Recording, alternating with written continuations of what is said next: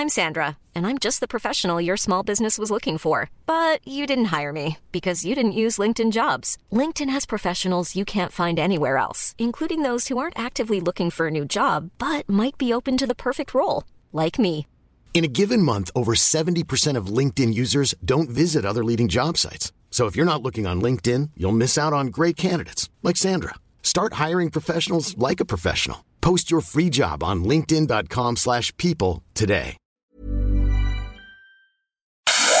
Inicia las noticias de la tarde con Jesús Martín Mendoza en Heraldo Radio.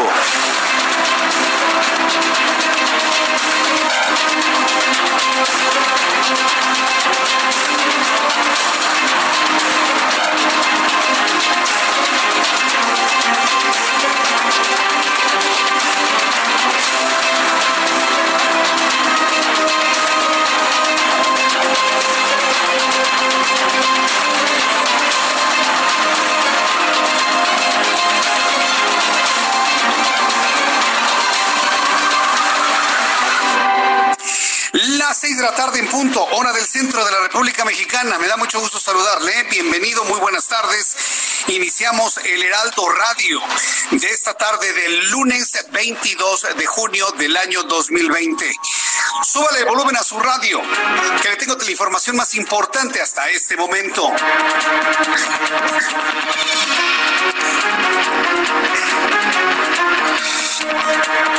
Sí.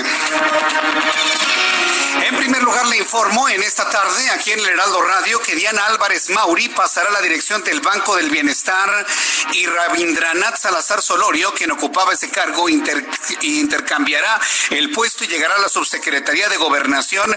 Así lo anunció hoy el presidente de la República. Hay cambios, eh, digo, no de principales posiciones, pero sí son cambios importantes dentro del Banco del Bienestar. Vamos a escuchar cómo lo anunció el presidente de la República.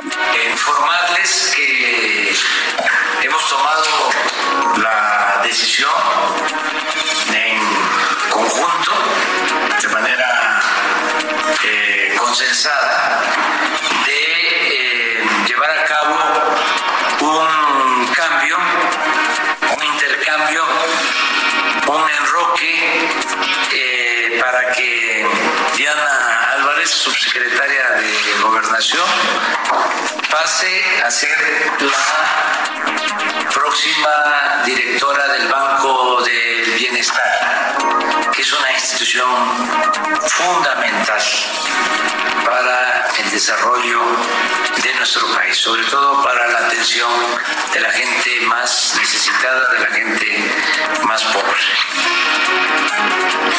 Sí, el Banco del Bienestar no es otra cosa más que una especie de figura financiera, porque ni, si es- ni siquiera eso es. Es una especie de sociedad nacional de crédito, como los bancos nacionalizados de José López Portillo, y nada más busca repartir dinero. Es nada más para eso sirve, repartir el dinero.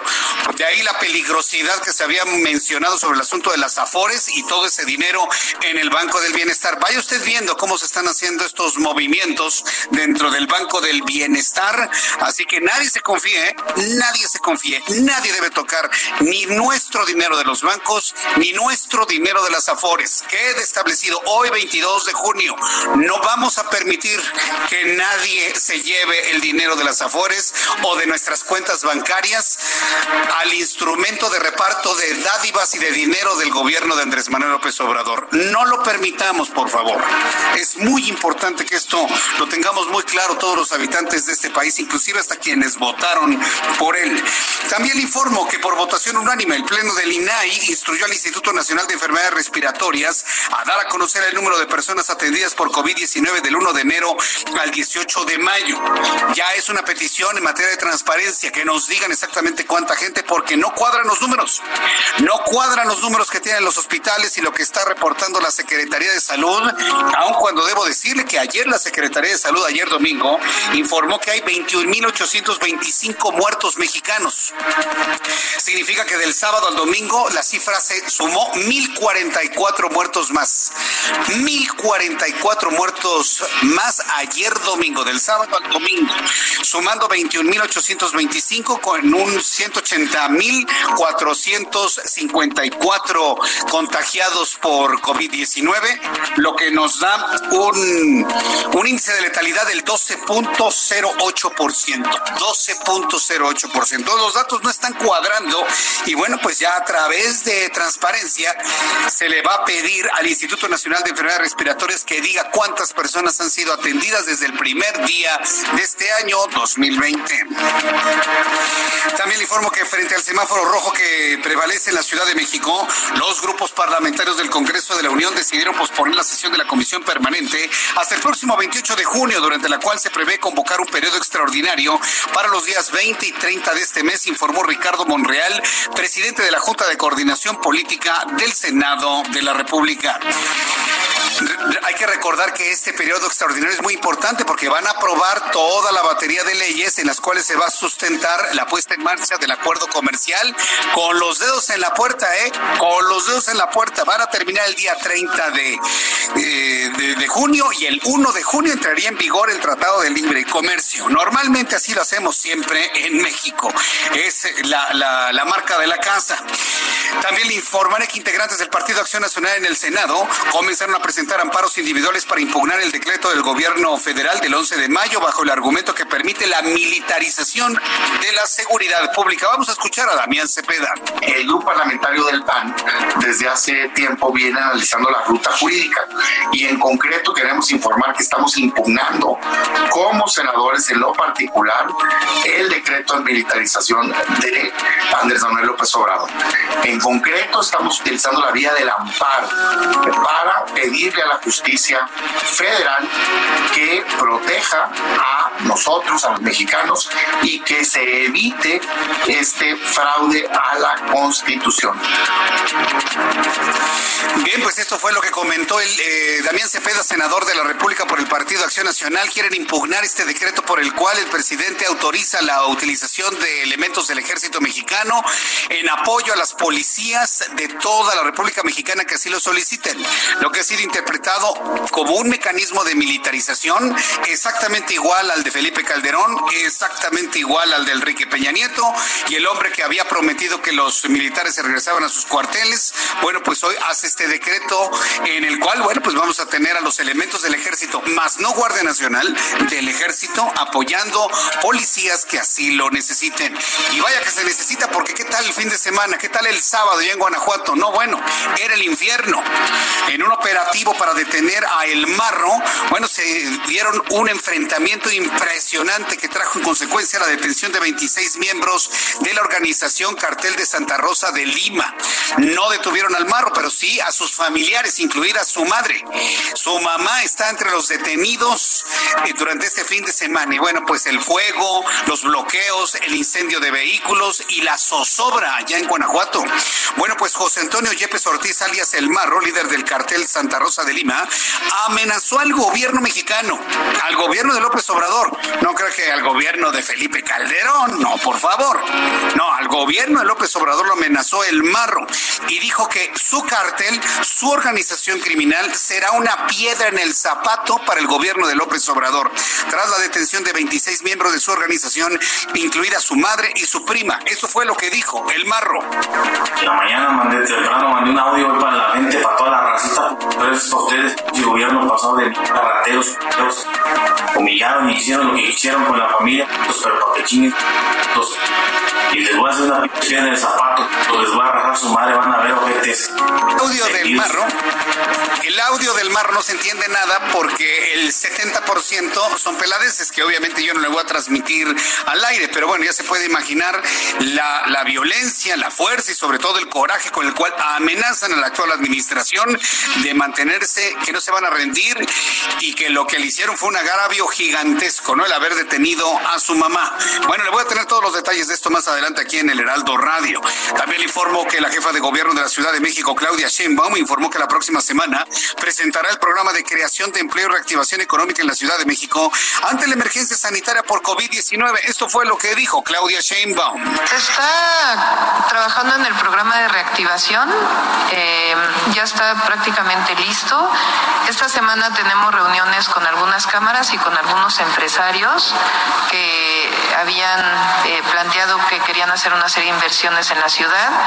Estamos viendo si eh, están todavía con ese programa, de tal manera que ya la semana que entra seguro ya presentamos el programa de, creación de empleo y reactivación económica de la Ciudad de México.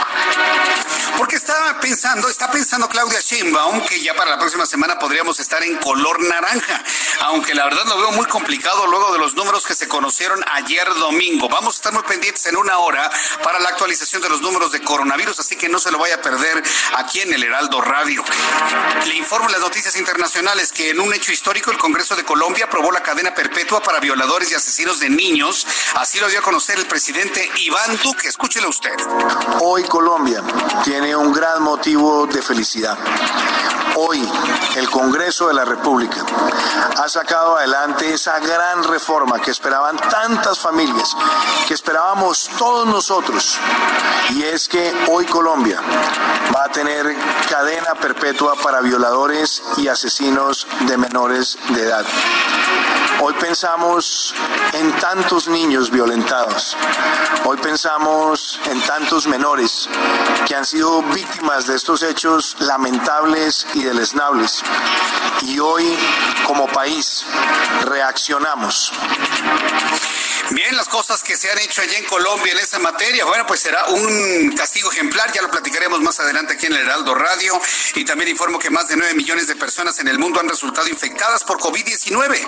Así lo informó la Organización Mundial de la Salud. Tendremos la actualización de números un poco más adelante. También informo que la Confederación Patronal de la República Mexicana, la Coparmex, aseveró que la, la estrategia del gobierno federal para combatir COVID-19 es un rotundo fracaso. Bueno, pues la verdad lo único que está reiterando lo que usted y yo ya sabíamos, ya que el número de contagios en el país continúa subiendo diariamente. Simplemente el nivel de letalidad en México es el más alto del mundo, 12%, de letalidad. El COVID en el mundo tiene una letalidad de 5.4. Brasil, con todo y su más de un millón de contagiados, su nivel de letalidad no rebasa el 4.6%. Y en México, con los 180 mil que tenemos, se han muerto 21.825, el 12%.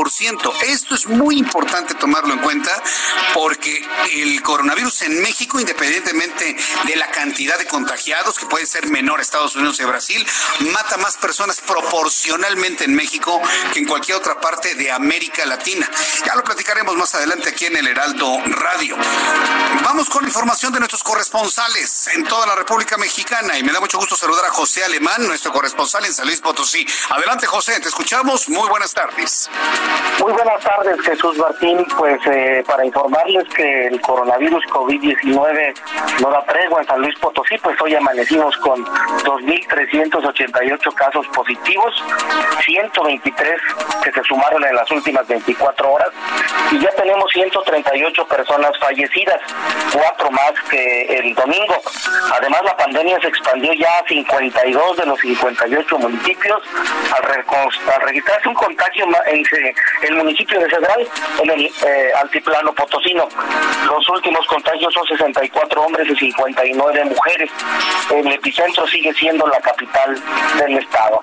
Respecto a las personas fallecidas, fueron dos mujeres y dos hombres en rangos de edad de los 45 a los 75 años. Desde esos que ocurrieron en la capital, tres y uno más en Soledad de Graciano Sánchez. Jesús Martín, también para informarte que dentro de los positivos hubo un caso inédito, pues dio a conocer el caso de trillizos, trillizos que nacieron con eh, infectados con el coronavirus COVID-19. Esos niños nacieron el pasado miércoles, se les realizó el protocolo de prueba y este fin de semana resultaron positivos. El papá y la mamá se encuentran aislados, se les aplicaron también las pruebas y están en espera de confirmar si también son contagiados. Pero este es el panorama del COVID en las últimas horas aquí en San Luis Potosí, Jesús. Muchas gracias por la información, José Alemán. Buenas tardes. El gobernador eh, Barbosa llama confinamiento a poblanos, incluidos las armadoras de vehículos. Adelante, Claudia. Aquí Jesús Martín, te saludo con gusto a ti y a todos los amigos del Heraldo Media Group. Justo como lo comentas, el gobernador de Puebla, Miguel Barbosa Huerta, pues pidió a las armadoras Volkswagen de México Auria cumplir este decreto emitido el viernes 12 de junio, ya que reiteró no existen las condiciones sanitarias para retomar la actividad económica en Puebla. Hizo un llamado a toda la población a mantener el confinamiento, a hacer un pacto comunitario, porque en los últimos días, el fin de semana, se registraron 1.059 personas reportadas con el virus de COVID-19. Hay que señalar que hasta el momento en Puebla son ya 7.432 los casos acumulados y bueno, ya se ha reportado también pues 731 eh, personas hospitalizadas, 152 se encuentran con un estado grave de salud y 835 defunciones. El gobernador, sin embargo, reiteró que a pesar de que están todos estos decretos, pues ninguno mantiene una sanción pues de carácter eh, administrativo, solamente en el caso de los establecimientos como restaurantes a los cuales se les tiene prohibido hasta este momento abrir, nada más que vender servicio a domicilio o entrega pues en ese mismo lugar y bueno, estos se mantendrán e incluso se podrían aplicar sanciones, pero nada más en ese caso. Ese es el panorama que se vive en Puebla en este momento.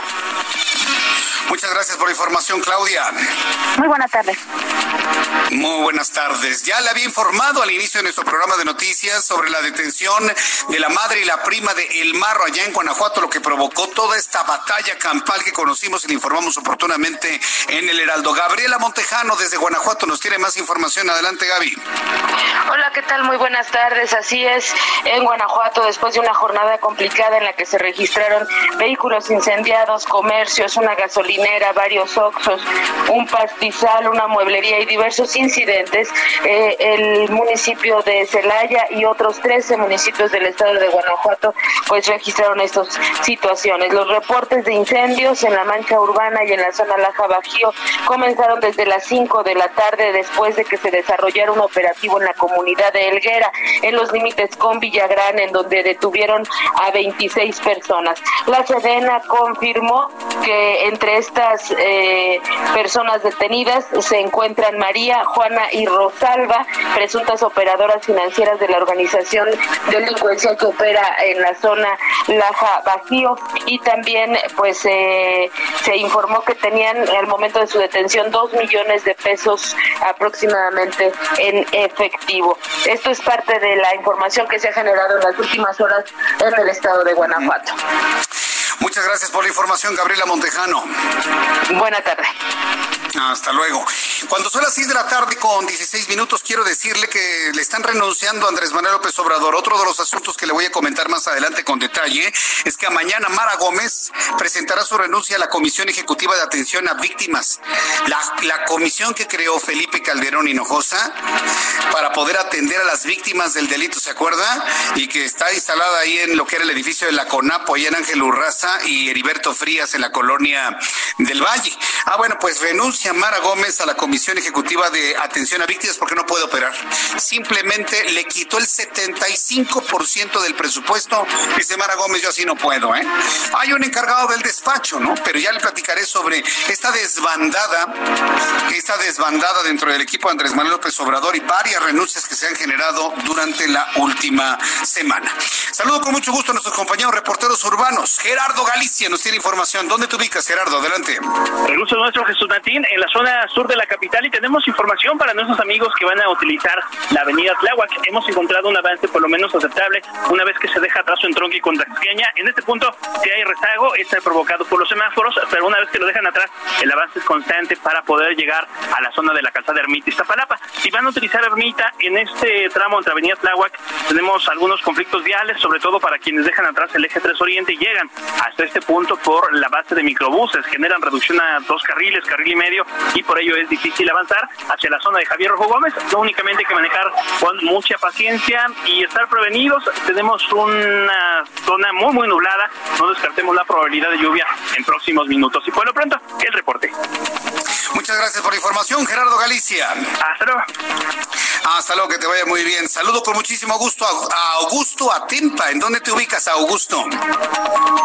Martín, excelente tarde. Pues yo me encuentro en la zona sur de la capital y para todos los amigos automovilistas que en estos momentos circulan de la zona centro hacia la zona sur, les informo que si usan la calzada de Tlalpan, hay muy buen avance desde viaducto hasta la zona del Estadio Azteca. En sentido contrario, a, contrario de la circulación, el avance también es favorable, sobre todo desde División del Norte hasta Tasqueña, un tramo demasiado complicado a esta hora, pero que en estos momentos se encuentra bastante, eh, con bastante buen avance. Se avecina la lluvia en la zona sur y con ello habrá que manejar con mayor precaución. Registramos una mañana bastante accidentada por el pavimento mojado, así que hay que externar precauciones. Jesús Martín, reporte. Muchas gracias por la información, Augusto Atempa. Muy buenas tardes. Muy buenas tardes. Aun cuando la jefa de gobierno fue muy clara para la capital de la República, usted que me escucha en otras partes del país, de mantener el semáforo en rojo, prácticamente tenemos una normalización en toda la Ciudad de México.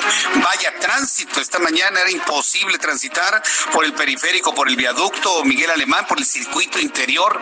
Qué barbaridad, ¿eh? Yo sé que los contagios no se dan de auto a auto, pero la gente va a algún lugar finalmente. También nos han reportado muchos mercados, mercados sobre ruedas, mercados de pulgas, eh, eh, lo que usted quiera, así, una gran cantidad de gente. Es decir, la normalidad llegó, la gente se está contagiando y esta es la razón por la cual los números de contagio y de fallecidos están subiendo.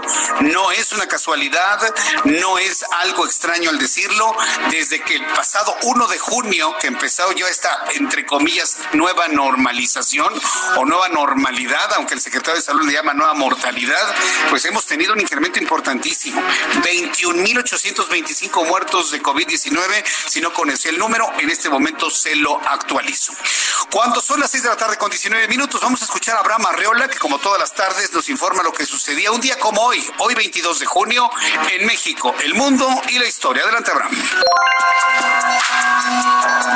Bienvenidos, esto es un día como hoy en la historia. 235. En Egipto, Erastótenes midió por primera vez la circunferencia de la Tierra.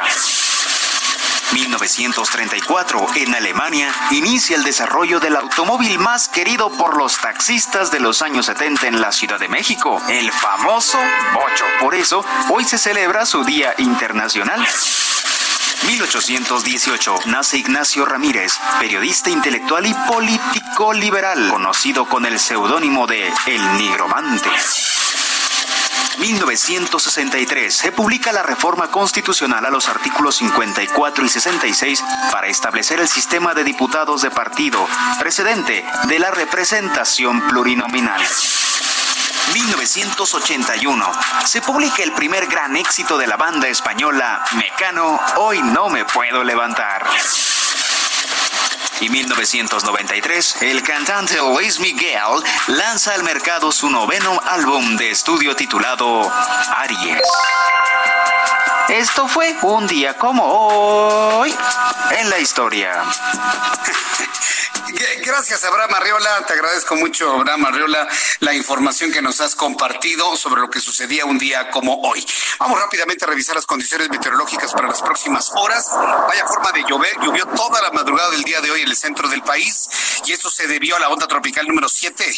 El día de hoy también, durante la noche y la madrugada, la onda tropical número 7 va a recorrer el, el centro, sur, sureste, oriente de México y se va a asociar un sistema de inestabilidad atmosférica superior, ocasionando lluvias intensas en Puebla, Veracruz, Oaxaca, Chiapas, así como lluvias fuertes en Tabasco, Campeche. La semana pasada reflexionábamos usted y yo que estábamos en una temporada de sequía, pero no me imaginé de que tan solo en un día cayera toda la lluvia de un mes. Qué forma de llover. Bueno, las condiciones de lluvia van a continuar para un poco más tarde. Eh, yo creo que va a empezar a llover hacia las 8 o 9 de la noche y posiblemente llueva otra vez toda la noche y toda la madrugada con tormenta eléctrica. Hay un canal de bajas presiones, también una divergencia en altura, onda tropical número 7, zona de probabilidad de desarrollo ciclónico en la costa del Pacífico, onda tropical en la península de Yucatán, hay un frente frío también y inestabilidad superior. Bueno, pues ya con estos elementos atmosféricos le doy a conocer eh, doy a conocer el pronóstico del tiempo para las siguientes ciudades. Amigos que nos escuchan en Monterrey, Nuevo León, estará fresquito. Sí, la temperatura mínima estará en 17 grados y la máxima estará en 27 grados allá en Monterrey. Amigos en Guadalajara, Jalisco, 32 grados la temperatura máxima, la mínima estará en 17. En estos momentos hay 27 grados allá en Guadalajara, algo de contaminación porque ya empieza también el tránsito en aquella ciudad. Aquí en la capital de la República el termómetro eh, marca 22 grados a esta hora de la tarde, está fresco gracias a la lluvia que cayó desde ayer. La temperatura mínima oscilará entre 13 y 14 y la máxima para mañana 27 grados Celsius.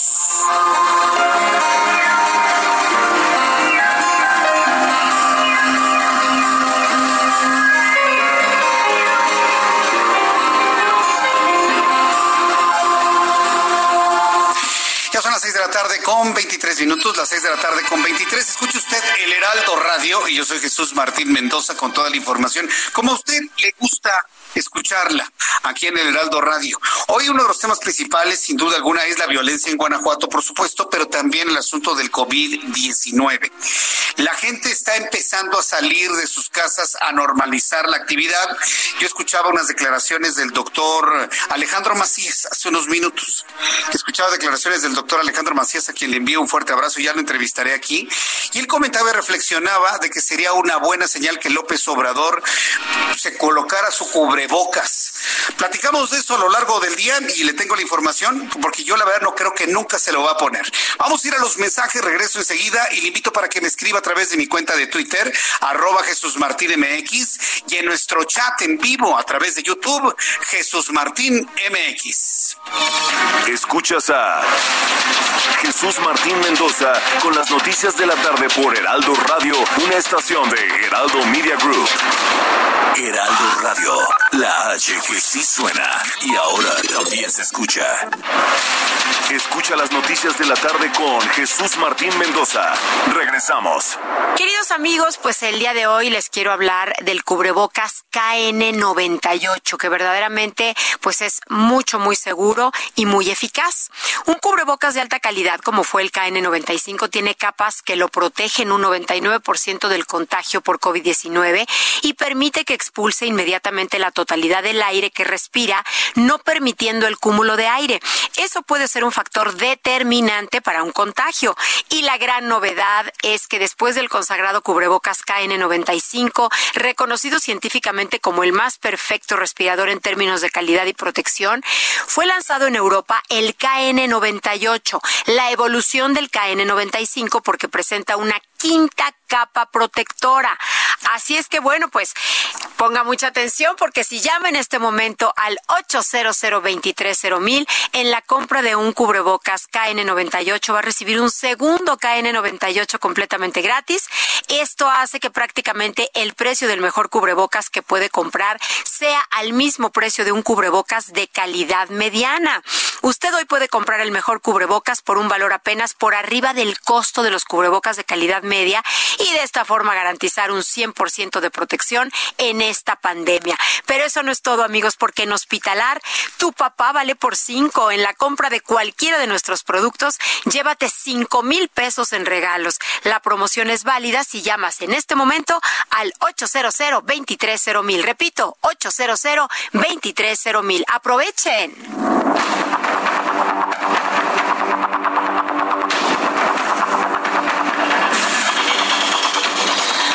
Son las 6 de la tarde con 31 minutos, 6 de la tarde con 31 minutos, hora del centro de la República Mexicana. Saludo a todos mis amigos, a todos nuestros amigos que nos están escuchando en el Heraldo Radio en toda la República Mexicana. Gracias por estar con nosotros. Muchas de estas personas se ayudan y se apoyan con su canal de YouTube, Jesús Martín MX, para enviarme mensajes, comentarios, preguntas y demás. Antes de ir a los mensajes, le decía que estaba escuchando yo algunas declaraciones, comentarios de Alejandro Macías.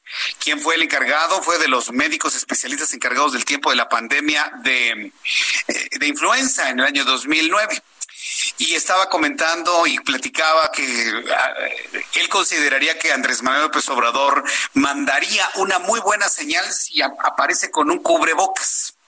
Y esto a raíz de una normalización de actividades que se ha dado, pues porque el presidente hace montajes para ir a un hospital, porque en, Morelos fue un montaje. sí sabía, ¿no? El López Obrador se fue a un hospital allá en el estado de Morelos, en la ciudad de Cuernavaca, acompañado del gobernador Cuauhtémoc Blanco, y lo metieron a un hospital con un enfermo de COVID, así con su respirador y con su computadora y demás, y fue un montaje. Acaba, de terminar sus días López Obrador, el que va a poder señalarle a alguien montajes de algo. Él también los hace o se los hacen. Con el argumento que sea, para que no se contagie el presidente, ese cuate no estaba enfermo, sino que era un elemento del ejército que estaba haciendo como que estaba enfermo. Es una verdadera vergüenza. Entonces apareció en la publicación del Heraldo del sábado el presidente de primera plana sin cubrebocas, ni el general secretario, ni el gobernador. Y en la siguiente página, Claudia Sheinbaum, jefa de gobierno de la Ciudad de México, con cubrebocas y todo su equipo con cubrebocas. El eh, contraste era verdaderamente dramático. Y hoy decía Alejandro Macías que daría una buena señal de que el presidente se apareciera con su cubrebocas y que las cosas cambiarían. Yo en muchas cosas estoy de acuerdo con Alejandro Macías, le mando un saludo, sé que nos está escuchando, pero en esta Alejandro no estoy de acuerdo, doctor Macías. Porque para poder entender esas posiciones hay que entender la mentalidad de un hombre como Andrés Manuel López Obrador. Y Andrés Manuel López Obrador se siente todopoderoso e infalible. Se siente la reencarnación de Benito Juárez. Se siente la reencarnación de Benito Juárez. Y se siente todopoderoso. Entonces, como se siente todopoderoso, él no se va a poner el cubrebocas jamás porque lo considera una muestra de debilidad. Un hombre como él considera que protegerse de un agente externo es una muestra de debilidad. No se lo va a poner jamás. No se va a enfermar jamás, jamás se va a enfermar, ¿eh? porque eh, la verdad es que yo no sé a quién, a quién le rezan, la verdad, pero no se va a enfermar tampoco, ¿eh? Pero no se va a poner ningún, ningún cubrebocas. Para que digo, ya nos quitemos de la cabeza esa idea de que, ay, ojalá el presidente, no. López Obrador nunca se va a poner un cubrebocas. Punto. Se va a acabar esta pandemia en dos, tres años y él jamás habrá puesto un cubrebocas. Eso se lo garantizo. ¿eh? Se lo garantizo. No en público, ¿eh? No en público, no en una fotografía. Ya le decía, en Yucatán, todo el gobierno de Yucatán apareció con cubrebocas en la foto oficial y él sin cubrebocas. Bueno, pues a partir de esa fotografía, su equipo de trabajo le piden que todos se quiten el cubrebocas para la fotografía con el presidente del país. Es, es inconcebible, pero finalmente eso es lo que sucede y eso es lo que tenemos finalmente como país. Ya que estamos hablando del presidente de este país, nuestro administrador general. Bueno, pues el presidente de la República informó hoy de un intercambio de posiciones en su gabinete. La subsecretaria de Gobernación, Diana Álvarez Mauri, será la nueva directora del Banco del Bienestar. ¿Por qué hacer el movimiento en el Banco del Bienestar cuando hay toda esta polémica del destino, posible destino en el futuro, no en este momento, de los recursos del de las Afores. ¿Por, ¿Por qué hacer este cambio en el Banco del Bienestar? Y es nada más, de verdad, ¿eh? Alebrestar nada más o darle de palazos al avispero, nada más. Y Rabindranath Salazar ahora ocupará eh, su lugar en Bucareli. Rabindranath era el director del Banco del Bienestar. Se va a Gobernación, ocupa la posición de subsecretario de Gobernación y Diana Álvarez, que estaba como subsecretaria de Gobernación, pasa ahora al Banco del Bienestar. Acompañado de la secretaria de Gobernación Olga Sánchez Cordero y del secretario de Hacienda Arturo Herrera, el primer mandatario informó que la decisión de enroque se tomó de manera consensuada. Esto fue lo que dijo López Obrador. Informarles que hemos tomado la decisión en conjunto, de manera eh, consensada, de eh, llevar a cabo un un intercambio, un enroque eh, para que Diana Álvarez, subsecretaria de Gobernación, pase a ser la próxima directora del Banco del Bienestar, que es una institución fundamental para el desarrollo de nuestro país, sobre todo para la atención de la gente más necesitada, de la gente más pobre. Pues sí, ¿qué es el Banco del Bienestar? Pues una institución que pretende ser financiera perteneciente al gobierno, una sociedad nacional de crédito, una SNC como las de López Portillo, Ajá, cuando nacionalizó la banca. Entonces, este, este primer anuncio en un movimiento en el Banco del Bienestar, no creo que nada más fue porque, ay, se me ocurrió. Vamos a hacer este cambio. No, no, claro que no. Tiene un trasfondo muy importante. ¿eh? Entonces, esté usted muy atento, esté usted muy pendiente, porque ni con nuestros ahorros, ni con nuestras afores, ¿eh? no se van a meter ni con las afores, ni con las cuentas bancarias, ni con las chequeras. Este país no va a permitir una nueva nacionalización de la banca, ¿eh? ni bajo ningún argumento, ah, es que es banca extranjera, lo que sea, es decisión de esta sociedad ya madura, ya evolucionada, de decidir dónde ponemos lo que ganamos y lo que ahorramos. Entonces, sí, eso sí lo quiero decir. Hoy, 22 de junio, esta sociedad no va a permitir que se le toque un solo peso al fondo de las afores y al fondo de las chequeras y cuentas bancarias de todos los mexicanos. Punto, no más. Sí, porque no tiene ninguna explicación este cambio, ¿con para qué?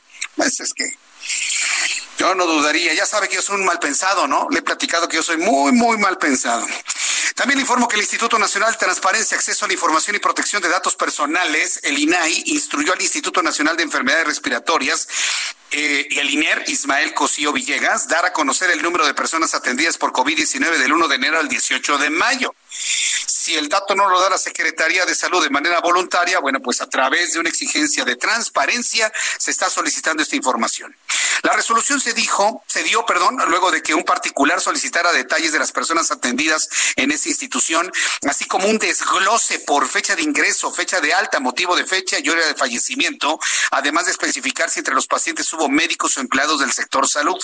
Sin embargo, el instituto como respuesta declaró que era incompetente para conocer la información y orientó al solicitante presentar su solicitud ante la Secretaría de Salud. Es decir, no, a mí ni me preguntes, pregunta a la Secretaría de Salud.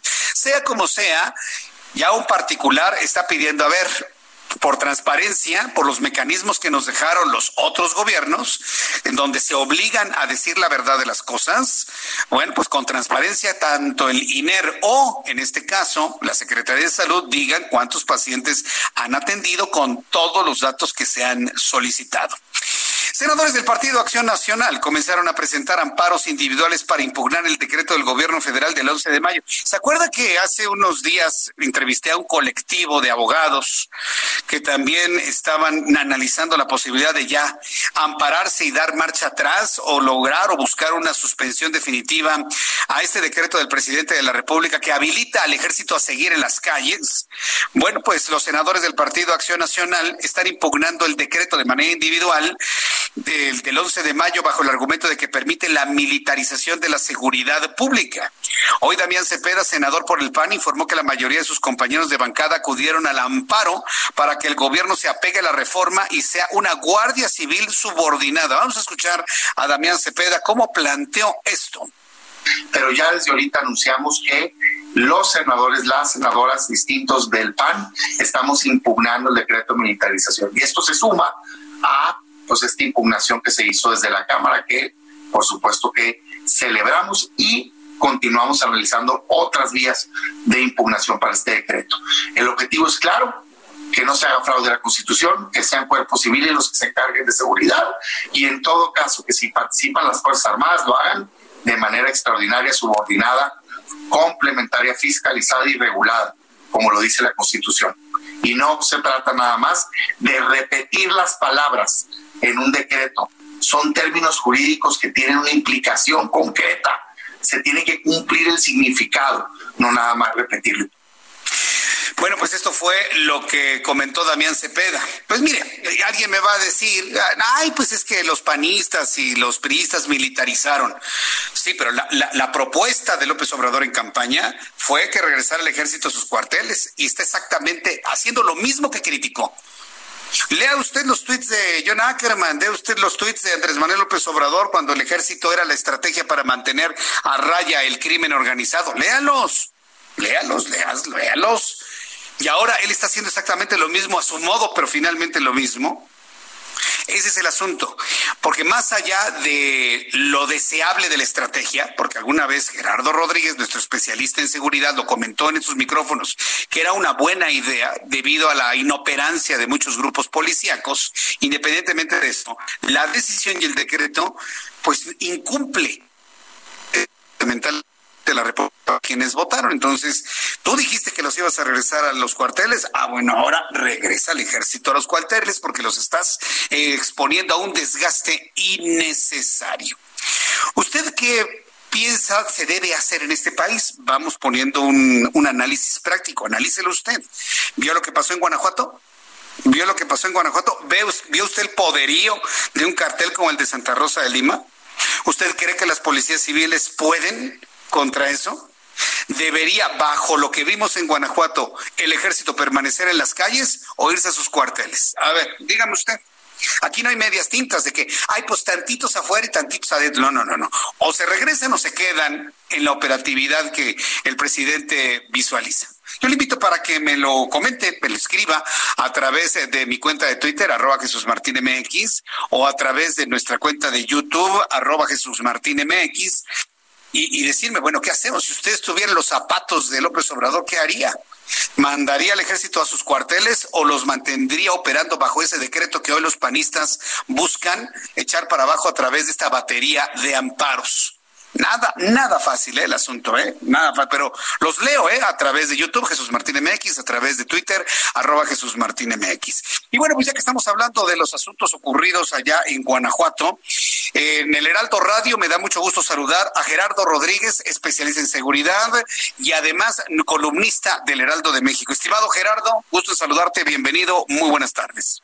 Muchas gracias, Jesús Martín. Y si me permites opinar sobre la pregunta que lanzas a tu auditorio, de eso quiero opinar y platicar este día contigo. No, dime, adelante. Digo, compártenos, por favor, Gerardo. ¿Cómo, ¿Cómo estás viendo tú esta situación en la que están metidos ahorita todos a la luz de lo ocurrido allá en Guanajuato?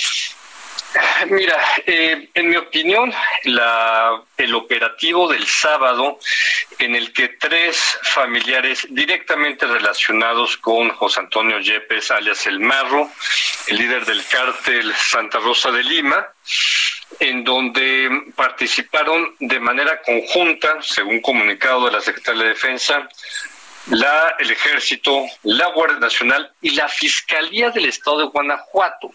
Este es el punto clave, Jesús Martín. No fue la Fiscalía General de la República quien otorgó la orden de cateo, fue la Fiscalía General del Estado de Guanajuato.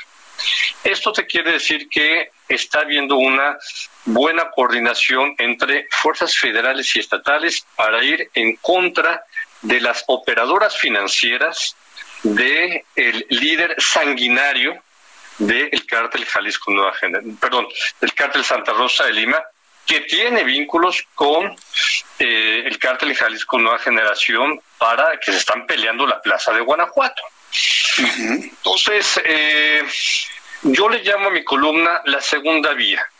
La federación ya no necesita la Fiscalía General de la República, si las fiscalías de los estados hacen bien su trabajo y se comprometen también para atender las investigaciones en contra de la delincuencia organizada de sus estados. Eh, hoy por la mañana, cuando mandé mi columna por WhatsApp temprano a, las mis redes de contactos, una colega periodista me preguntó, pero Gerardo, pero si ya hay pocos eh, grandes cabecillas de cárteles por las que el gobierno tiene que ir, está el Mencho, ¿no? Está el Mayo Zambada, está los, los hijos de, del Chapo Guzmán. Dije, sí, pero se tienen que ir por los, eh, los operadores financieros a nivel local, los operadores locales en los estados.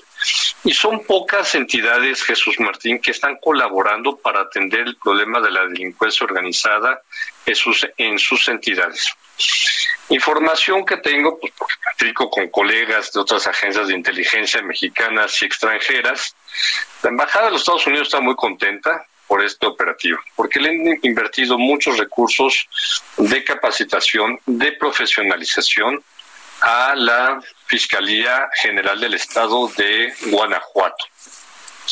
Entonces, eso es lo que necesitamos, que, que la Guardia Nacional se sienta acompañada el ejército mexicano se sienta acompañada por órdenes de cateo, órdenes de aprehensión, porque ya lo pueden hacer con la reforma que creó la Guardia Nacional para atrapar a los, ya no son grandes capos, son capos locales que trabajan de manera impune en los estados, Jesús Martín. Vaya, pues entonces, lo que has comentado suena fuerte, ¿eh? Si las fiscalías locales hacen bien su trabajo, ya no necesitamos a la Fiscalía General de la República. No, yo, yo creo que alguien, más, de uno se puso nervioso con lo que acabas de plantear y escribir.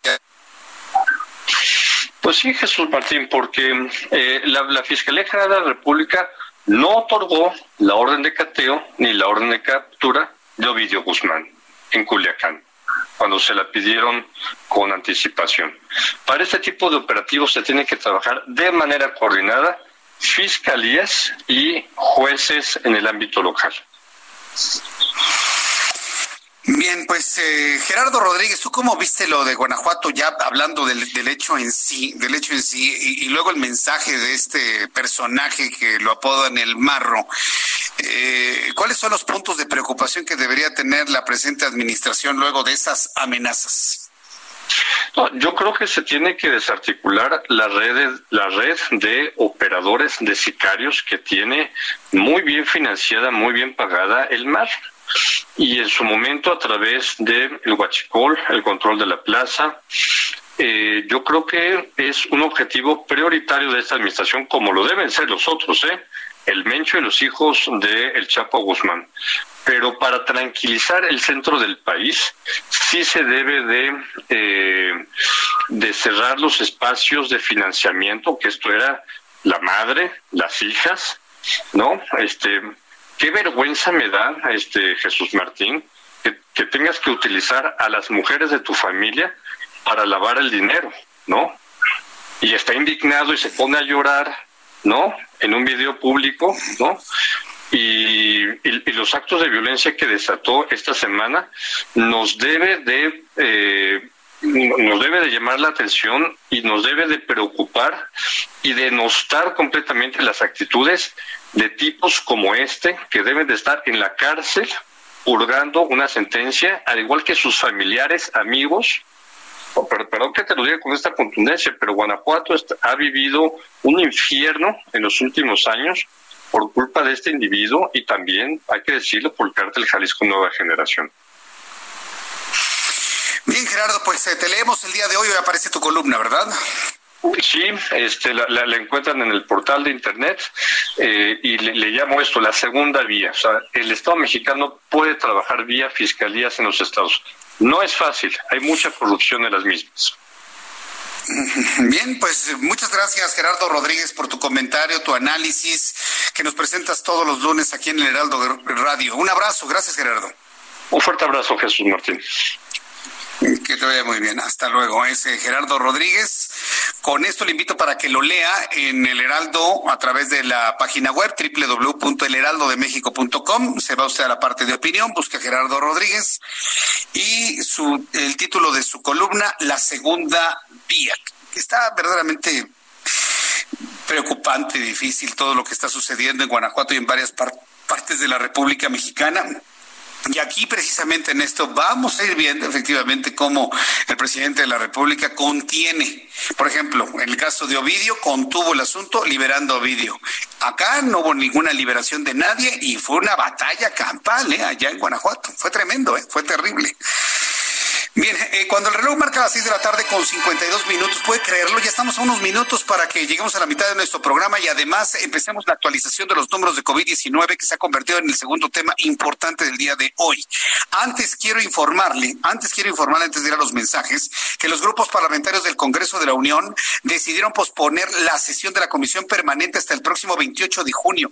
Qué situación más complicada debido al COVID. Lo suspendieron hasta el 28 de junio, de la cual se prevé convocar un periodo extraordinario de sesiones para que sea de 29 y 30 de este mes, informó Ricardo Monreal. Es decir, el tiempo está justito. Y el periodo extraordinario tendrá que ser el 28 de junio. Haya o no haya muertos, se duplique el número de muertos o contagiados, se tiene que hacer. Porque con ese con esa sesión habrá periodo extraordinario 29-30.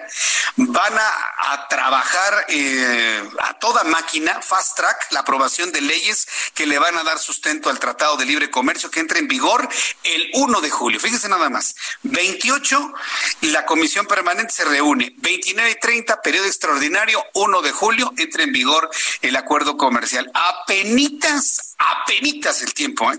El legislador detalló que el mismo domingo se celebrará la reunión de la Junta de Coordinación Política en la cual compensarán los dictámenes que modifican las leyes relativas al tratado entre México, Estados Unidos y Canadá antes de su entrada en vigor el 1 de julio.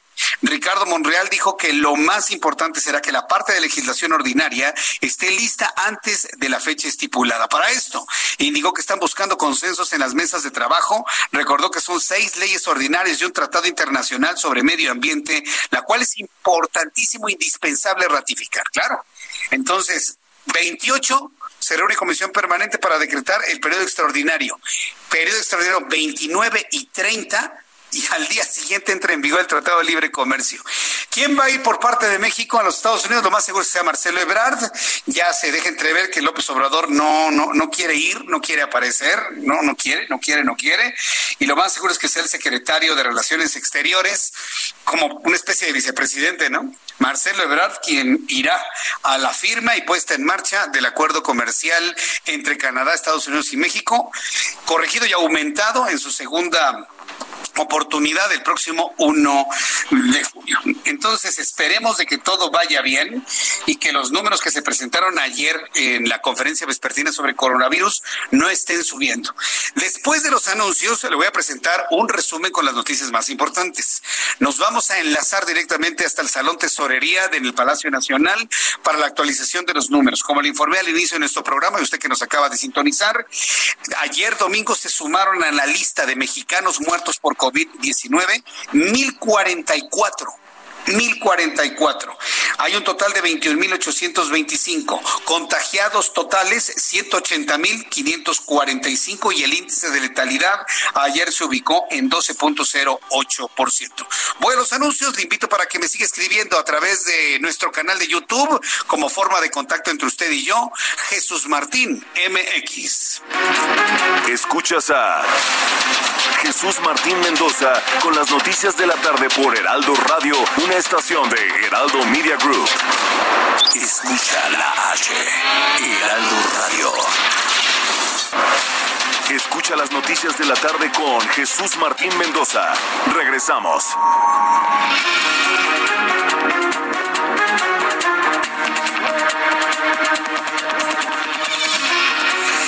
En punto, las 19 horas en punto, hora del centro de la República Mexicana. Escucha usted el Heraldo Radio. Le saluda Jesús Martín Mendoza con un resumen de las noticias más importantes hasta este momento. Le informe en primer lugar que el gobierno de Veracruz ordenó este lunes la reapertura de cines, iglesias, plazas en 132 de los 212 municipios, pese a que la federación ubica al estado en alerta de máximo contagio de color rojo. Ya no le importó a Veracruz. En conferencia de prensa, la Secretaría de Salud de Veracruz informó que a partir de este lunes comenzó a funcionar el semáforo de riesgo COVID regionalizado.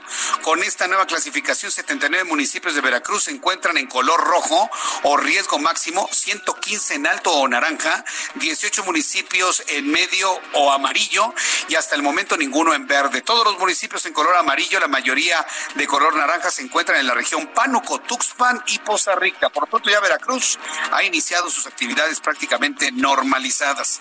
También informo que el consejero electoral Ciro Murayama advirtió que el Instituto Nacional Electoral ni es parte de la oposición ni se alinea al gobierno. Fíjense nada más lo que tiene que aclarar un Ciro Murayama, que el INE es una institución ciudadana partidista. Pues, no se entiende cómo está toda esta mezcolanza, tiene que aclarar que ni es parte de la oposición ni está alineado al gobierno, por lo que advirtió que en las próximas elecciones seguirá cumpliendo con su autonomía y los gobernantes no deberán influir en el proceso tal como se los marca la Constitución. Esto lo tuvo que aclarar que esta mañana el presidente Andrés Manuel López Obrador reiteró que estará pendiente de que no haya fraude electoral, afirmando que se convertirá en guardián de las elecciones. Miren nada más. O sea, está amagando al INE Andrés Manuel López Obrador porque sabe que van a perder la mayoría sabe perfectamente bien que a estas alturas Morena pierde la mayoría absoluta en el legislativo. Claro, por supuesto, para como se han dado las cosas, claro, y Ciro Murayama le ha aclarado al presidente, nosotros somos independientes, presidente, ¿eh? y nadie va a interferir en nuestro trabajo en los procesos electorales del año que entra. También informo que la Comisión Nacional del Agua informó que ha formado la depresión subtropical 4, un sistema de baja presión al norte del Océano Atlántico, que logró organización suficiente para que sea catalogado como eh, por el Centro Nacional de Huracanes en Miami. Se localiza a 2.755 kilómetros al noroeste de Quintana Roo, es decir, no afecta al país, le preocupa más a los Estados Unidos, con un desplazamiento hacia el este-noreste, sin embargo, hasta el momento no representa peligro para México, pero vamos a estar muy atentos de lo que sucede en la costa este estadounidense. También informo que la Confederación Patronal de la República Mexicana aseveró que la estrategia del gobierno federal para combatir el COVID-19 es un rotundo fracaso. La Coparmex le dice a López Obrador que su estrategia de COVID es fracaso, ya que el número de contagios en el país continúa subiendo diariamente. Claro, los contagios al día de ayer son 180.545. 180.545. El número de mexicanos muertos, 21.825. También le informo que Walt Disney Corporation informó que va a reabrir su parque temático Disneyland París en fases, en fases a partir del 15 de julio, días después de abrir sus parques en los Estados Unidos. Disney había cerrado sus parques temáticos alrededor de todo el planeta en enero, cuando el coronavirus comenzó a propagarse de manera global, lo que llevó al establecimiento de cuarentenas y restricciones de viajes. También informo que con el pretexto de combatir el desempleo, esto desde los Estados Unidos, provocado por COVID-19, Donald Trump, presidente de los Estados Unidos, firmó una orden ejecutiva que suspende la emisión de visas temporales de trabajo por lo que queda del año 2020. Se suspenden las visas de trabajo. La medida impactará las visas H1B, H2B, H4 y L1 y algunas tipo J1. En orden ejecutiva no hay mención de las visas H2A para trabajadores agrícolas. El campo ha presionado fuerte a las administraciones para que no limite su acceso a trabajadores migrantes. Hasta aquí nuestro resumen de noticias. Quiero decirle que ya inició en el Salón Tesorería del Palacio Nacional la conferencia vespertina sobre COVID-19. En estos momentos, José Luis Alomía, quien es el, el director de epidemiología, director de epidemiología, está haciendo un análisis de las actividades que se pueden y no se pueden en colores naranja y rojos. En el presidium se encuentra Hugo López Gatel, quien es el subsecretario para la prevención y promoción de la salud. Y bueno, pues recordar que es un hombre muy polémico. Hoy en la mañana, López Gatel decía que pues no había que hacer mucho caso a los semáforos, hágame usted el favor, sino lo que se trata era mantener el resguardo, mantener la sana distancia, mantenerse en casa. Yo no entiendo por qué mataron la campaña de Susana Distancia, ¿eh? Si van a seguir comentándola. Nada más por un capricho de una sola persona, se arriesgan miles, decenas de miles en toda la República Mexicana. Es, es verdaderamente eh, inconcebible, pero pues así está. Y los especialistas y los técnicos que están viendo que estos números están subiendo tienen que hacer estas recomendaciones.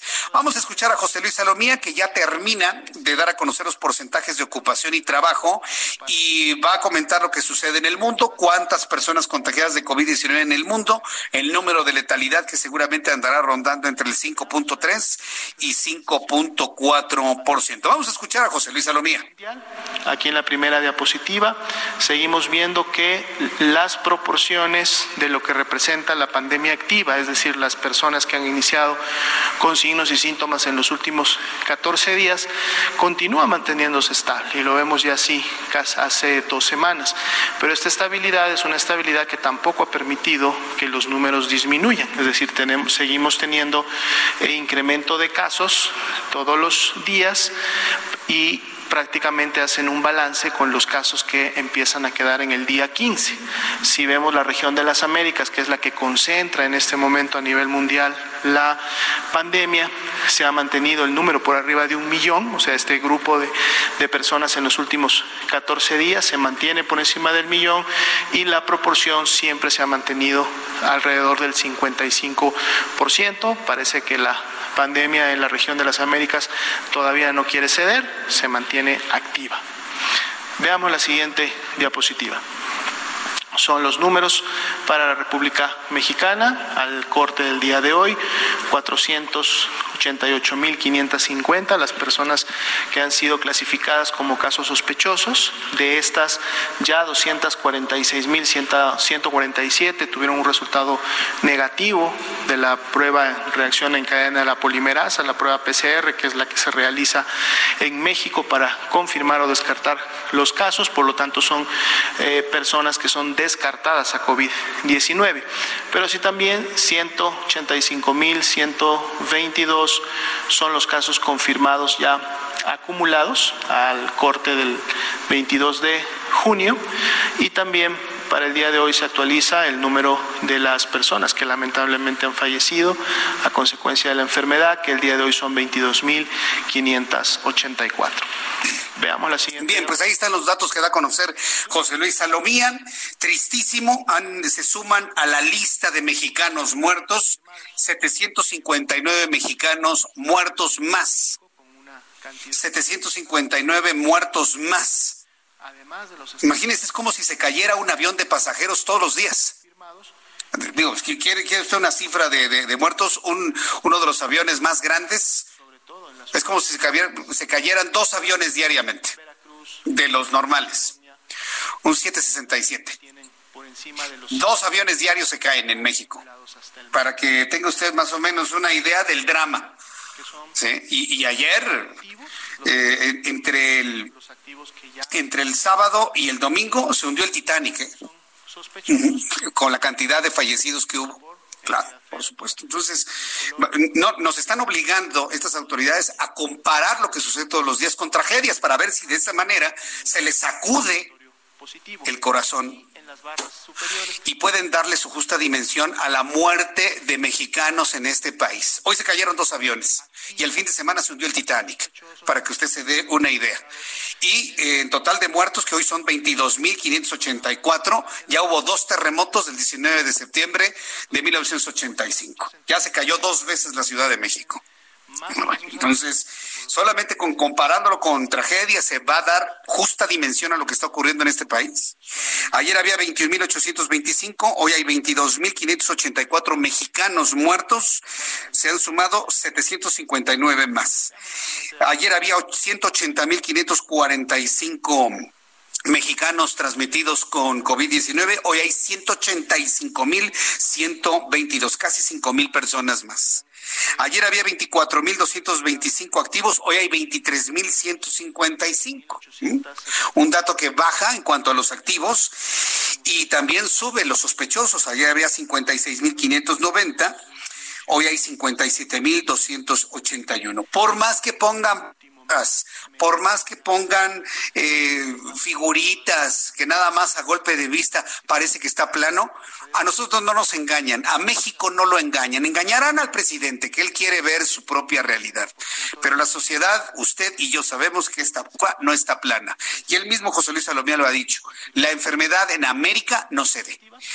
La enfermedad en América no cede. Y lo acaba de decir hace unos instantes, y para muestra lo ocurrido en México. Nuevamente el dato, 759 mexicanos muertos más se suman a la lista, sumando un total de 22.584. Y ahí le va otro dato, que no lo menciona la Secretaría de Salud porque no le conviene, pero yo se lo menciono. Índice de letalidad Ayer, ayer era ya del 12.08, hoy es del 12.19. Está subiendo el índice de letalidad en México. ¿Qué significa?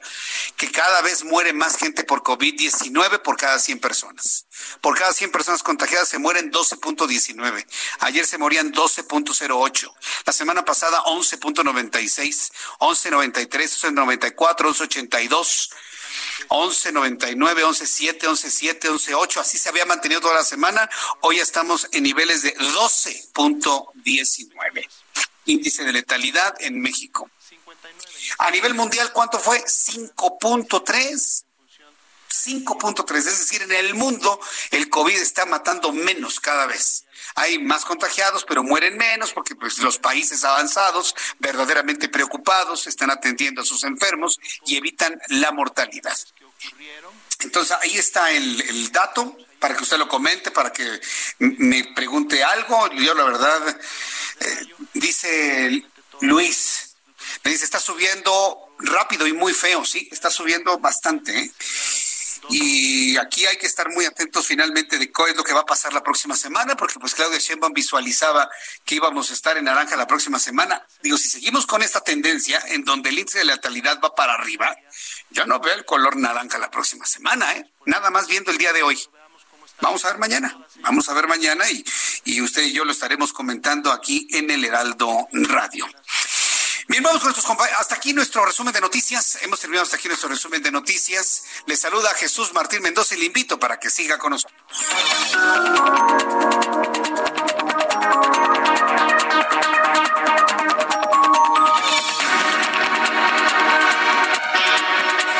Son las 7 con 12, las 19 horas con 12 minutos, hora del centro de la República Mexicana. Muchas gracias a todos nuestros amigos que nos están enviando mensajes. Muchísimas gracias. Dice comunidad que nos están matando. Dice, y los niños también están enfermando. Sí, ha aumentado mucho la cifra de niños eh, transmitidos por COVID-19 suman más de tres mil. ¿Qué digo? Dentro de los 185 mil sigue siendo una enfermedad de adultos. Sin embargo, ya hablar de tres mil, de tres mil y cuatro mil niños, cuando apenas había unos 500, 600, pues sí llama poderosamente la atención en cuanto a la mutación del virus, porque cada vez que entra al cuerpo de una persona y se combina el material genético, la, eh, cadena de RNA de cada virus se combina con el material genético de la persona con la que se combina, pues va, va generando mutaciones a nivel molecular de, de, la, de, la, de esta escalera simple del RNA. Entonces, hay una modificación del virus. No es el mismo virus el de ahorita que el mismo que apareció allá en el mercado de Wuhan en China, definitivamente. Vamos con nuestros compañeros reporteros urbanos, periodistas especializados en información de ciudad. Gerardo Galicia, ¿en dónde te ubicas? Adelante, Gerardo.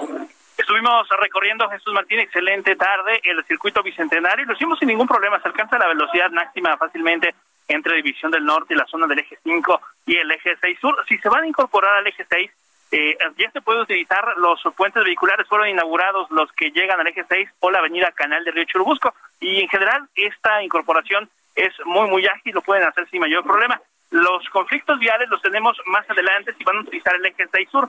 De seis carriles quedan solo tres habilitados para poder avanzar a la altura de Javier Rojo Gómez por obras de repavimentación. Habrá que tomarlo con muchísima paciencia, de preferencia buscar Avenida Canal de Patlaco, Tezontla y se van a ahorrar muchos minutos. Y por lo pronto, Jesús Martín, el reporte.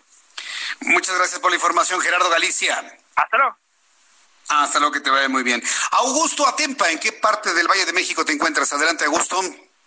Jesús Martín, continuamos en la zona sur de la capital y una de las vialidades que presenta afectación a la circulación es Periférico Sur y es que a la altura de Cuemanco se llevan a cabo obras y esto complica el paso para los conductores que van del sur al oriente de la ciudad desde la glorieta de Vaqueritos hasta Cuemanco. En sentido contrario de la circulación también hay tráfico, pero pues este no deja de avanzar.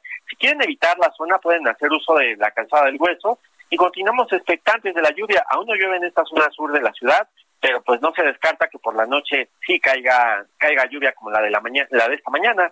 Jesús Martín, el reporte. Muchas gracias, Augusto Atempa. Muy buen día. Hasta luego, muy buenos días. Eh, me escribe a través de nuestra cuenta de YouTube, ahí usted puede mandarme mensajes, Jorge de la Bastida, y me dice, Jesús Martín, ¿por qué nadie cuestiona al presidente? ¿Qué vamos a hacer con estas cifras? No nos podemos conformar con escuchar que suba la cifra de muertos y no se haga nada. Bueno, si, hablamos, Jorge, si hablamos en materia de, de, enfermedad como tal, las personas que tienen activo el virus o los que se están recuperando, en realidad no podemos hacer nada. No podemos hacer nada, ¿por qué? Porque el virus no hay ningún método terapéutico, no tenemos ningún antiviral que funcione, todos son experimentaciones y mucho menos una vacuna. Entonces, todo lo que se hace en los hospitales son tratamientos de alguna manera como paliativos para poder ayudar a que la persona con su propio sistema inmunológico pueda contener al virus y pueda salir adelante. Es lo único que se puede hacer. Ahora, ¿qué hacemos para evitar que nos contagiemos más? Es y lo voy a decir con toda claridad, ¿eh? Un toque de queda, punto. Se quedan encerrados, señores, para que nadie se contagie. 15 días para que nadie se contagie. Nadie ha podido hacer esto en México, porque mire, la actual administración tiene un temor enorme a mostrar autoridad. Porque estamos en un país donde la autoridad se entiende como autoritarismo, donde la autoridad se entiende como abuso de autoridad. Entonces, como electoralmente no están dispuestos a perder un solo voto, entonces no, no, por la razón, sí, por la razón, en un país como México, aquí no hay razones. Aquí la gente entiende con sanciones. Si desde el principio se hubiera decretado un paro de actividades, como se hizo en España, en Italia, aunque ellos de manera retrasada, pero lo hubiésemos hecho en México, hoy otro gallo nos cantaría, ¿eh? Hoy no tendríamos estos números. Hoy no tendríamos, tendríamos uno de los países que mejor hubieran controlado la pandemia. Pero no se quiso hacer porque pues el, temor a perder adeptos es enorme. Esa es la verdad. Y si alguien dice que no es verdad, que me marque, me diga, me lo escriba, que no es verdad. Pero el temor de todos los gobiernos a ejercer autoridad mm, es, enorme. no es temor, es, es como una prudencia desde el punto de vista político. Es un cálculo político. No, no, no. No, olvídate, los metemos en su casa y no votan por nosotros en las próximas elecciones. No, ¿para qué quieres? Entonces, el, costo de mantener la hegemonía partidista es elevadísimo a, costa de la salud. Entonces, si tú me preguntas, José, ¿qué es lo que debemos hacer? ¿Qué es lo que hay que hacer? Desde mi punto de vista es el resguardo y apoyar a la gente con dinero. Yo suspendería, yo en la posición del presidente, pararía Santa Lucía, porque no necesitamos Santa Lucía, ¿para qué? Si no hay vuelos en ninguna parte del mundo, suspendería el tren Maya y la refinería. Y todo ese dinero a mantener a la gente con dinero y apoyar a las empresas para que no despidan a un solo trabajador. Claro, por supuesto, y un paquete fiscal y ya nos vemos en la de 2001 para empezar a crecer y recuperar lo que podamos. Sí, no, no, no, pero están aquí dando palos de ciego. López Obrador anda queriendo normalizar todo desde el 10 de mayo y no han podido, pues claro que no porque mientras ellos sigan diciendo de que ya todo se normaliza, la gente sigue saliendo, se contagia, se enferma y se está muriendo la gente.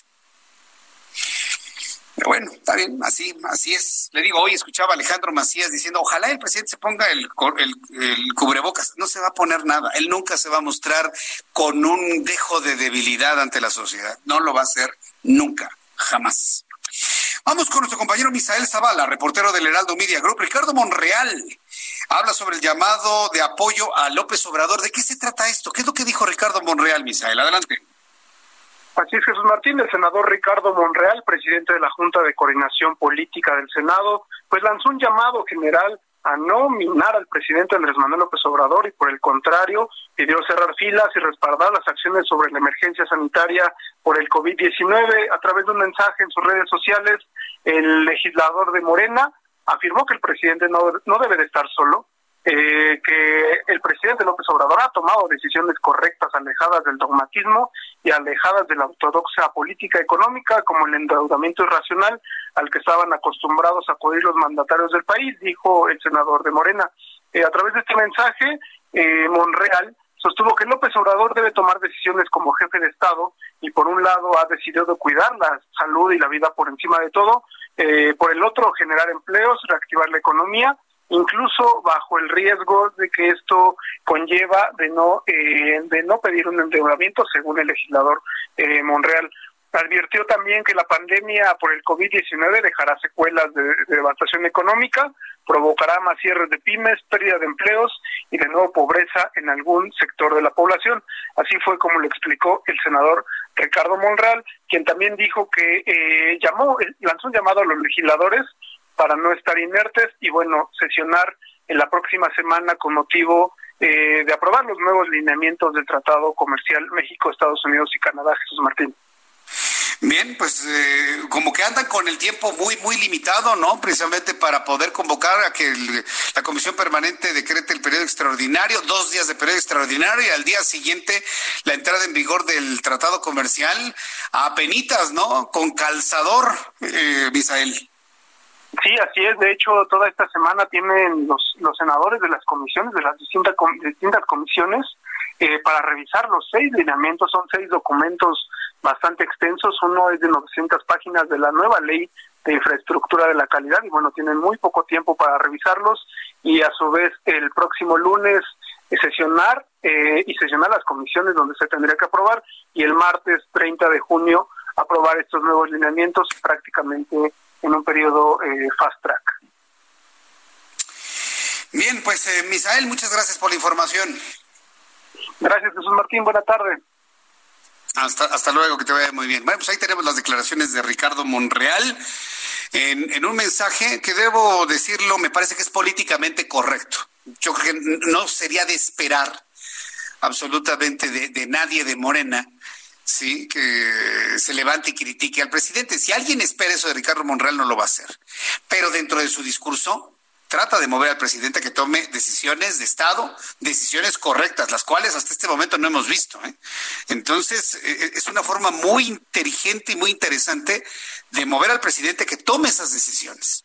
Con el discurso hoy de Ricardo Monreal, no, no, si le digo que es, desde mi punto de vista, es un genio de la política, ¿eh? es un viejo lobo de mar. Entonces, si usted analiza todo el discurso del presidente, va a decir, perdón, de Ricardo Monreal, mire, me está traicionando el inconsciente.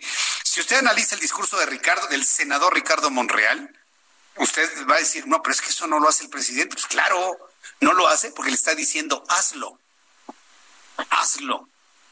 Es, una forma muy inteligente y muy interesante de decirle o sugerir al presidente, oiga, presidente, hay que tomar estas decisiones, hay que tomar estas decisiones de Estado, hay que esto, para que no se quede usted solo. Por eso se convierte en noticia esta declaración de Ricardo Monreal. Definitivamente no tengo la menor duda. A todas las personas. Digo, yo les decía que lo, que yo haría en los zapatos de Andrés Manuel López Obrador, pero de, ahí a que quieran que uno sea presidente, pues está medio como que en chino.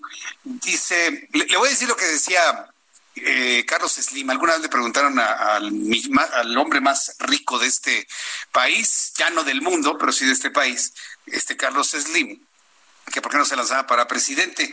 Y él decía, no, puedo hacer más en la posición en la que estoy que como presidente de la República. Y mire que yo estoy empezando a creer que sí. Yo estoy empezando a creer que sí. Eh, Iván Salas generando una gran polémica entre todos nuestros eh, compañeros y todos nuestros amigos que nos están escuchando a través de YouTube. Si usted quiere escucharnos y participar en un chat en donde yo lo estoy leyendo y ahí me entero de todos sus comentarios, a través de YouTube Jesús Martín MX. Jesús Martín MX. Y a través de mi cuenta de Twitter, arroba Jesús Martín MX, quiero rápidamente, antes de los mensajes, saludar a quien me ha escrito en los últimos minutos. David Noble, muchas gracias. Jesús Martín, en la obra de Santa Lucía es un foco de infección de COVID-19. Deberían de investigar. Hay casos de contagios confirmados y hasta de muertos en Santa Lucía. Lo voy a investigar con nuestros amigos del ejército. Yasminas, Jesús Martín, pues no estoy de acuerdo en ese dato de letalidad y no por ser algo bueno o algo incorrecto. En realidad no sabemos cuántos contagiados tenemos y esa esa es la tragedia. Voy a los mensajes. Regresamos enseguida. Escríbame a través de Twitter, arroba Jesús Martín MX y YouTube, Jesús Martín MX. Escuchas a Jesús Martín Mendoza con las noticias de la tarde por Heraldo Radio, una estación de Heraldo Media Group. Heraldo Radio. Escucha las noticias de la tarde con Jesús Martín Mendoza. Regresamos.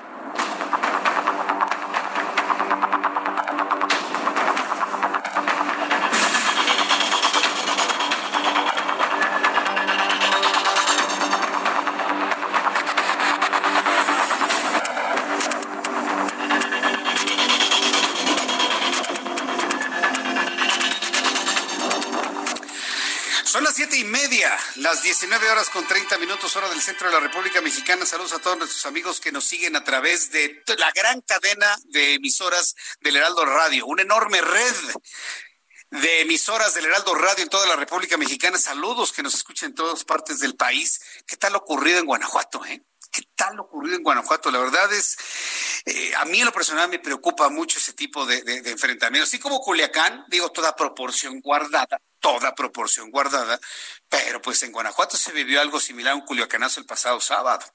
Y todo para detener a este José Antonio Yepes, el marro, y detuvieron a su mamá, a su prima, entre otras 26 personas, y el hombre está verdaderamente furioso. Bueno, pues a raíz de estas acciones del fin de semana en eh, Guanajuato, la República Andrés Manuel López Obrador pidió a la población no proteger ni apoyar a delincuentes. Ay, Dios. ¿Quién protege y, y apoya a delincuentes, por favor? Bueno, Le pide a la población no proteger ni apoyar a delincuentes. Esto luego de los bloqueos registrados en Guanajuato como parte de un operativo contra José Antonio Yepes, el Marro, líder del cartel Santa Rosa de Lima. Durante la conferencia matutina, el presidente López Obrador afirmó que el gobierno antes estaba al servicio de una minoría rapaz. Otra vez el pasado. Tiene, tiene una frustración con el pasado brutal aunque aseguró que ahora no había justificación para apoyar a un grupo criminal solo porque tenga, porque entrega despensas. Sí, pues saben que la cartel Santa Rosa de Lima ayuda a gente pobre, le entrega despensas, nada más eso faltaba, ¿no? Que ahora se estén luchando la quién predomina para la entrega de despensas, ¿no? Si el gobierno o los cercanos o los cercanos al marro, ¿no? Esto es eh, increíble, pero bueno, esto es lo que sucedió. ¿Cómo lo comentó hoy el presidente de la República? Lo comentó de esta manera. Vamos a escuchar al presidente López Obrador. Ojalá y eh, se entienda que eso no es conveniente y que no hay que estar apoyando a esos grupos que este, nosotros vamos a garantizar a todos el bienestar. Lo estamos haciendo para que nadie se vea obligado a tomar el camino de las conductas antisociales. No es solo el uso de la fuerza no, es atender las causas que originan la inseguridad y la violencia, que es lo que estamos haciendo. A ver, eh, eh, López Obrador se la pasa con sus eslogans, el presidente se la pasa con sus eslogans y sus eh, frases vendedoras. Parece un director de marketing, ¿no? Hay que atender las causas. A ver, a ver si el Lord Molécula o la señora Güera o todos esos, esos este, lambiscones que van a la conferencia matutina, toda esa bola de lambiscones le preguntan a ver cuáles son las causas por las cuales un hombre como Yepes y todos sus eh, cercanos se organizan en un cartel de robo de gasolina, porque son guachicoleros, ¿no? A ver, que atiendan las causas, a ver, que atiendan las causas. ¿Usted cree que una vez atendiendo esas causas van a dejar sus jugosos negocios? Es inocente por parte del presidente pensar así. O sea, las causas se atienden hoy para que en el futuro ya no haya, pero en este momento, ¿qué hacemos con personajes como él o con grupos como él? Ahora, desde todo sabido, usted lo sabe, ¿no? Las eh, historias que se han escrito en muchos libros y en reportajes y, y, en exploraciones a lugares donde prevalece el crimen organizado, la sociedad confía más en el grupo criminal que en la, policía o en el gobierno. ¿Qué ha pasado allá en Sinaloa? Joaquín Guzmán, ¿lo eres un héroe allá? hay lugares donde lo adoran, lo quieren, porque construyó carteras, porque puso iluminación, porque les da protección, porque ha combatido la pobreza. Lo mismo sucede con este hombre y no los estoy defendiendo. Simple y sencillamente es un fenómeno que ha ocurrido por la ausencia de gobierno, por la ausencia de autoridad, por la ausencia de talento. Escogen al más burro, iba a decir, pero no, pobrecitos burros, ¿no? Escogen al menos indicado para gobernar un municipio y ante esa inoperancia entran esos grupos criminales para poder atender las necesidades de una población y con eso se autoprotegen. Eso es sabido desde hace muchos años, muchos años. Y hoy viene el presidente en la mañana a querer descubrir el agua tibia diciendo, ay, no, no, no, no los protejan. Pues no los protejan, ofrézcales algo mejor, presidente, a esa sociedad. Es algo mejor que lo que les ofrecen estos grupos, que es su estrategia para hacerse de los pueblos, para hacerse de esas regiones, hacerse de los municipios. La verdad es un tema muy, muy complejo, ¿eh? muy, muy difícil el que tiene encima el presidente de la República y sobre todo cuando ya hay una reacción beligerante por parte de un hombre como el Mar. Se conoció en las redes sociales la amenaza que le lanzó al gobierno. Y la verdad es de dar miedo, ¿eh? Un tipo como este.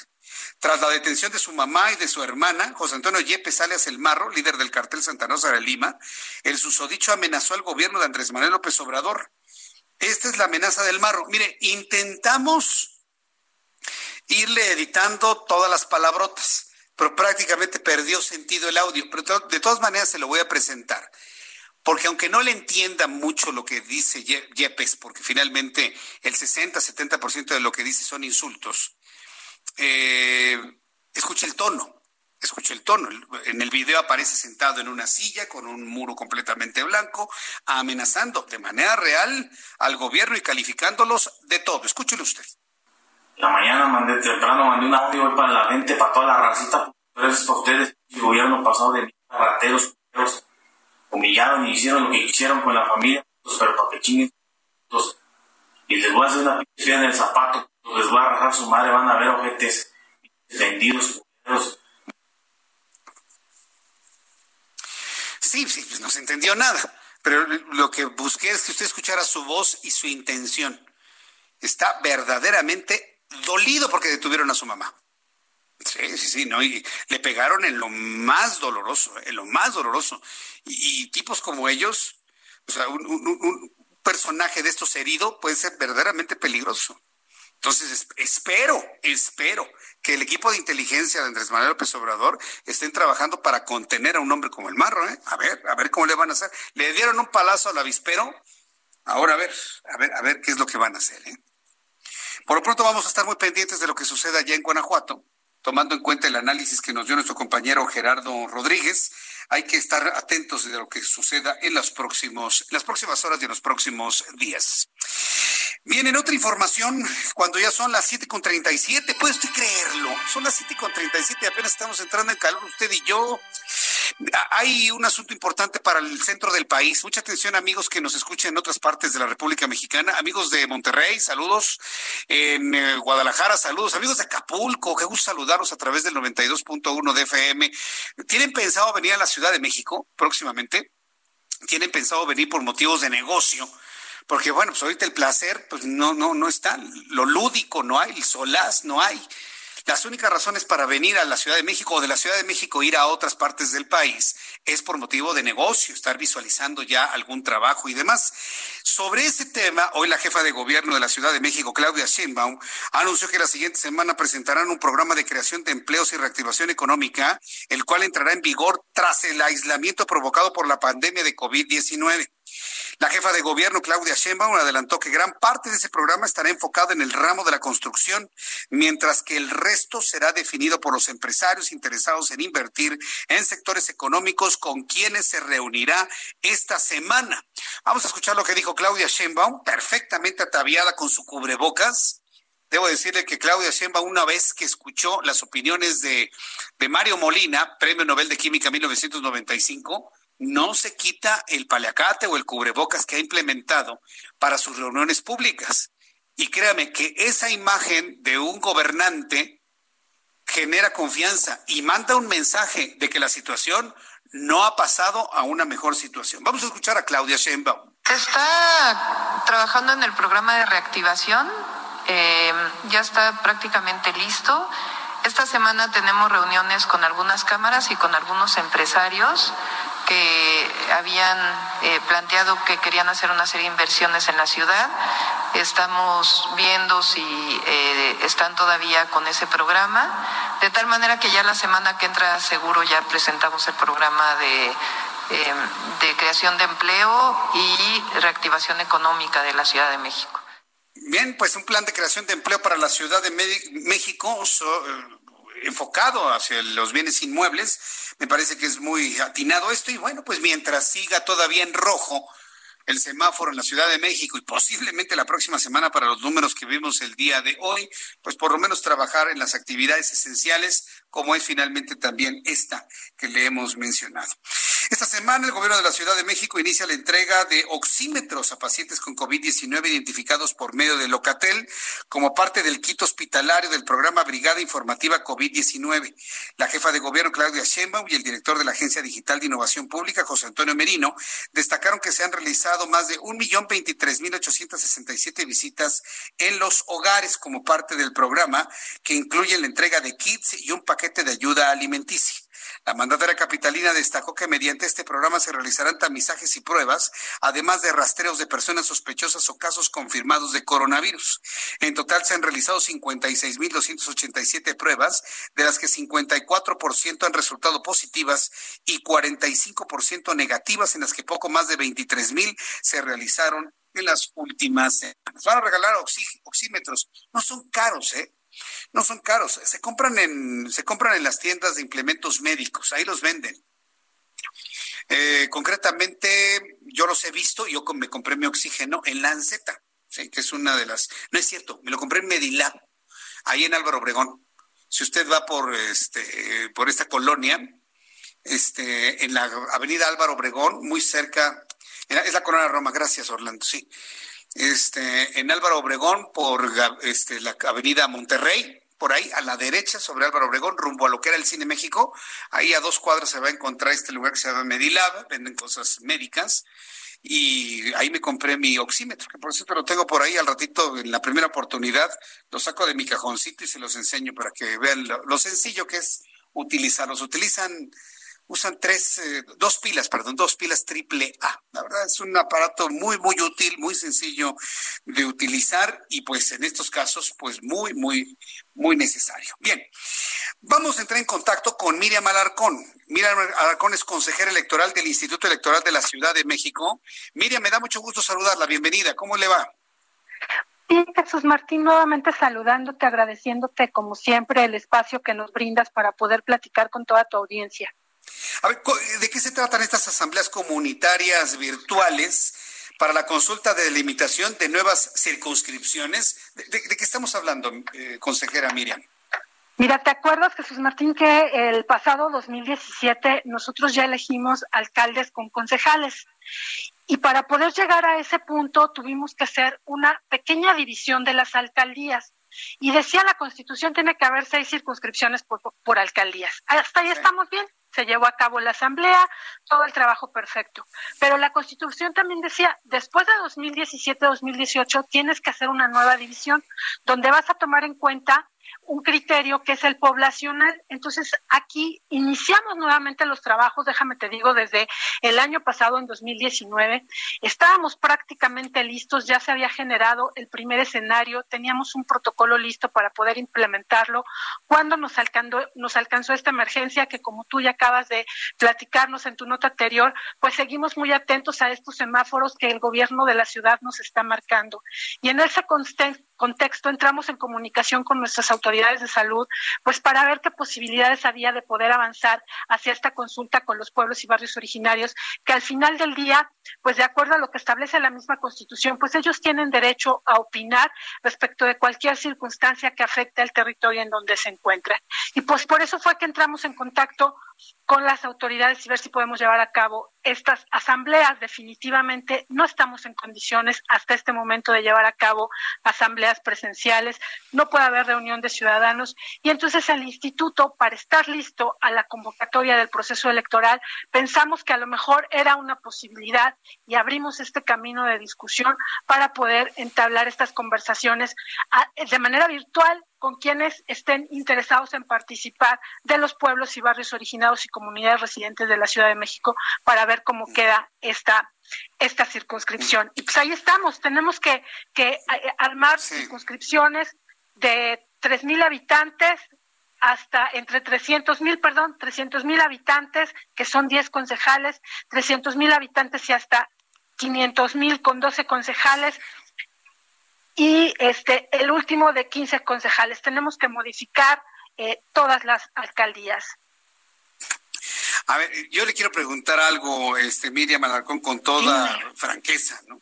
¿Cómo está el ánimo para hacer esto? Porque bueno, en este momento, la, mira, a, a, lo largo de muchos años yo he visto una gran apatía en la sociedad mexicana en general, de cualquier parte de la República Mexicana. Y luego con el tema del COVID y el encierro y la desesperación y la necesidad de trabajar, ¿Hay en este momento gente que tenga en la mente de armar estas asambleas, juntar a tres mil personas para las necesidades más inmediatas? ¿Realmente hay el ánimo? Digo, y no, lo pregunto con el espíritu de no tomar en cuenta esto, sino realmente tener un criterio claro de ante qué estamos, ¿no? Y lo que implica en esfuerzo para el Instituto Electoral de la Ciudad de México. Fíjate que justo ahorita que mencionas qué ánimo hay, en próximos días estará eh, nuestra gente de los órganos desconcentrados, que ya quien tuvo en su momento el primer contacto con algunos líderes, pues entrando en pláticas con ellos para ver justamente cómo están, qué posibilidades hay de participar y cuándo estaríamos haciendo estas asambleas. Creo que esta parte eh, la podemos determinar una vez que entremos en comunicación con ellos. Sin embargo, yo te digo que siempre hay el ánimo de participar con quienes nosotros nos hemos acercado. Además, la gente de los pueblos, barrios originarios y las comunidades residentes, déjame decirte, son de las más participativas en materia de eh, procesos electorales y participación ciudadana. Entonces yo creo que puede haber el ánimo, no sé si logremos, si logremos que todos participen justo por estas preocupaciones que dices, pero también es importante que ellos sepan que, que, participando podemos hacer todavía mucho más fuerte a nuestra comunidad y por supuesto a nuestra ciudad. Bien, pues eso me, parece muy bien, ¿no? Las personas interesadas en esto, ¿qué es lo que tienen que hacer de manera concreta, Miriam Alarcón?